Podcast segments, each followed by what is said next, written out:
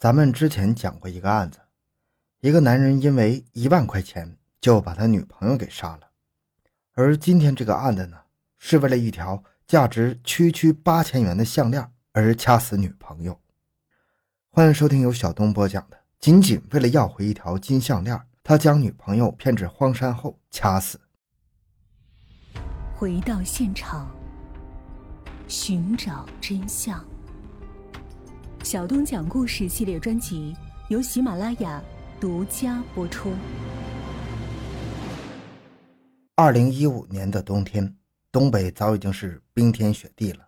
在吉林省通化市辽河县的一个乡野，有一位村民来到自家地头看看，突然看到不远处的田埂处躺着一个什么东西。村民很好奇，因为这里比较偏，一般这个时节都没什么人来，怎么会有人丢东西呢？村民走上前去查看，一看不要紧，他只觉得脊背一阵发凉。这哪是什么东西啊？居然是一具女尸！村民吓得扭头就往回跑，一路跌跌撞撞回到村里，找人报了案。柳河警方立刻赶到现场，经过勘验，死者是一名中年女性，仰面躺在雪地上，上身衣物退至胸口以下，下身也只有一件内衣。除此之外，现场没有发现任何其他物品。就连鞋袜也都不见了。法医初步检验没有发现明显的外伤，只是在脖颈处发现有一处掐痕，看样子像被人给掐死了，时间大概是四到五天。死者的手腕上还有较为整齐的勒痕，现场也没有搏斗厮打的痕迹，看来是在比较和平的状态下被人给捆住了手脚。再结合衣着状态，生前应该受过性侵犯，结果也证实了这点。法医在死者体内检测出了男性的体液。这里是一个相当偏僻的地方，如果不是本村村民或者熟悉这里的人，基本是不会到这里的。再加上是冬天，也没人会来这里溜达。而且凶手作案后都没有对死者进行任何的藏匿，说明他对这里很熟悉，应该是本地人。于是警方提取了当地适龄男性的 DNA，希望借此发现凶手。然而，在做了大量的工作后，却并没有找到相匹配的可疑人物。警方只能再次回到现场，更加仔细地寻找线索。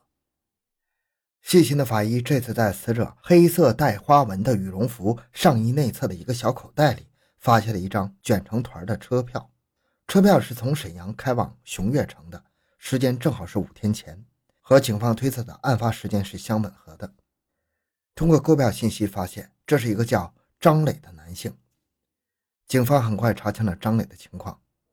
时年三十岁的张磊在营口工作，他曾在沈阳生活过一段时间，和妻子离异后就来到营口找了份工作，经常往来于沈阳、营口、熊岳城这三地。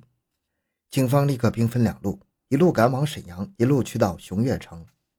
在沈阳火车站，通过监控发现，在案发五天前，张磊曾独自一人来到沈阳站。录像中，张磊神色平静，行为正常，看不出一丝的慌乱。但是在检票上车时，他却走向了开往通化的站台。在场警察很兴奋呢，张磊的这个举动太符合嫌疑人标准了。他们立刻通知了前往熊岳城的警方，熊岳城警方也来到火车站调取了监控。在该次列车停靠熊岳城时，果然见到了张磊走出火车站的画面。不过在这之后的调查却发现。这是一个乌龙。由于当天有辆列车晚点，使得开往熊岳城的火车停在了平时开往通化的站台上，所以误以为张磊是故意遮掩行踪。对张磊进行调查后，也发现他为人正直，社会关系简单，有正当工作，并没什么异常情况。经过对张磊的问询，他当天确实乘坐了内列班车，出站后就将车票随手一丢，然后就和朋友去吃饭了。期间因为喝了酒，还是朋友送他回家的。情况也在后面的走访中得到了查证，张磊被排除了嫌疑。不过，就连张磊自己也很奇怪啊，那张车票怎么会出现在死者的衣兜中呢？如果张磊说的是真的，那么死者一定到过熊岳城火车站，这样才能捡到那张火车票。要么死者就是住在附近，要么就是来这里乘车的。不管是哪一种情况，都说明死者非常可能就是营口人。于是，柳河警方在营口警方的配合下，进行了大量的摸排工作，却始终没有什么收获。时间一天天的过去，案件却没有丝毫进展。就在柳河警方一筹莫展之际，转机出现了。有人前来报案说，自己的姐姐已经失踪好几天了，家人找了各个地方都没有找到她。根据报案人的描述，和死者十分相似。警方立即拿出照片给对方辨认，最终确认死者正是已经失踪了好几天的黄真。据家人描述，黄真已经离异多年，带着女儿一起生活。还有一个比自己小十多岁的年轻男友叫林浩，对方也没有正当工作。警方立即传唤了林浩。林浩说自己最后一次见到黄真还是在案发前六天。那天黄真提出要和自己分手，说他已经有了更合适的对象，准备和对方一起开始新的幸福生活了，让林浩忘了自己。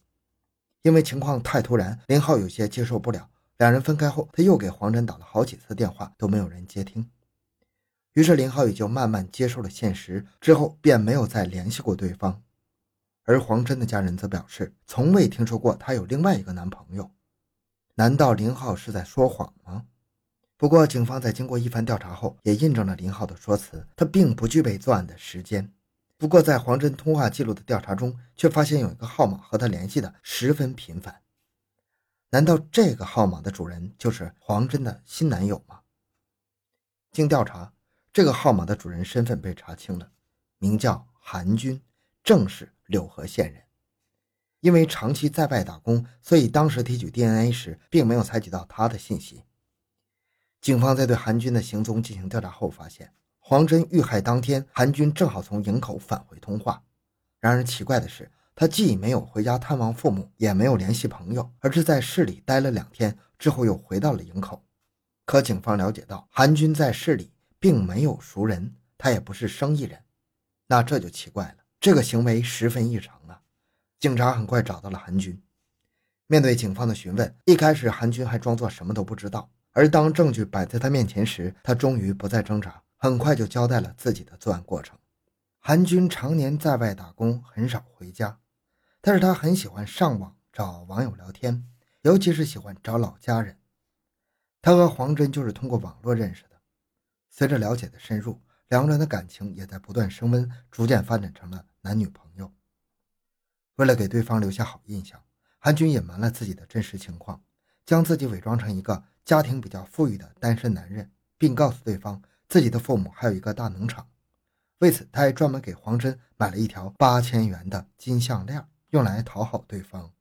而黄真自从和前夫离婚后，就一直没有再嫁。虽然找了一个小男朋友，但是对方没有稳定的工作，不能给他一种安全感。韩军就不一样了，一出手就这么大方，于是他就选择了和小男朋友分手，转而投入韩军的怀抱。不过随着交往的深入，韩军发现黄真这个女人不一般呢，自己恐怕是搞不定，想要分手。不过他舍不得那条金项链，那可是他全部家当买来的，如果直接要，又怕对方不给，于是他就想出了一个计谋。就在案发前几天，韩军说要带着黄真回家见父母，黄真欣然应允，为此还专门和小男友提出了分手。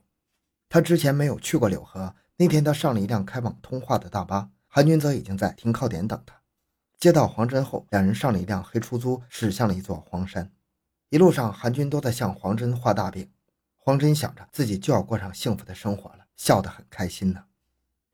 车越开越偏僻，路也是越来越难行。直到汽车不能开了，这才停下来。下了车，韩军用手一比划：“你看，这一大片都是我爸妈承包的，那边的山头也是，面积可大了，每年收入好几十万呢。他们就住在山上的房子里，我带你上去。”黄真哪里会想到这是韩军的计谋啊，便跟在他后面一路朝山上走去。当他们来到一个水塘边时，韩军突然提出想和他在这里发生关系。黄真虽然觉得有些不妥，但还是半推半就的答应了。之后，两个人又继续往前走。当走到案发的地方时，原本一直说说笑笑的韩军突然就翻了脸，他要黄真将那条八千块钱的项链还给他。黄真一愣，他怎么也没想到韩军会提出这样的要求。但是看对方也不像开玩笑，他就勉强同意了。不过当时没带在身上，他表示愿意换成现金，并掏出了自己的银行卡。韩军拿着卡说：“他要先下山去取钱，看看黄真有没有骗他。”又提出要想将他捆起来，怕他跑掉。到这里，黄真终于发现，今天韩军就是故意来找自己麻烦的。看着眼前的这荒山野岭，看着韩军阴冷的眼神，他害怕了，也不敢反抗，便同意了韩军的建议。于是，韩军就将黄真的手脚给捆绑了起来。可是，在捆绑后，韩军却突然改变了主意。他担心事后黄真回去报案，到时候自己就成抢劫的了。于是，心一横，不顾黄真的苦苦哀求，将对方给活活掐死了。之后，他将黄真的随身物品，包括鞋袜，全都丢在了山下的垃圾桶里。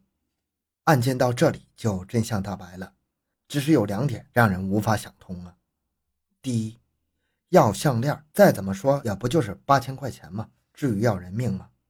第二，那张车票是怎么到黄真口袋里的？是他经过时无意间捡着玩的吗？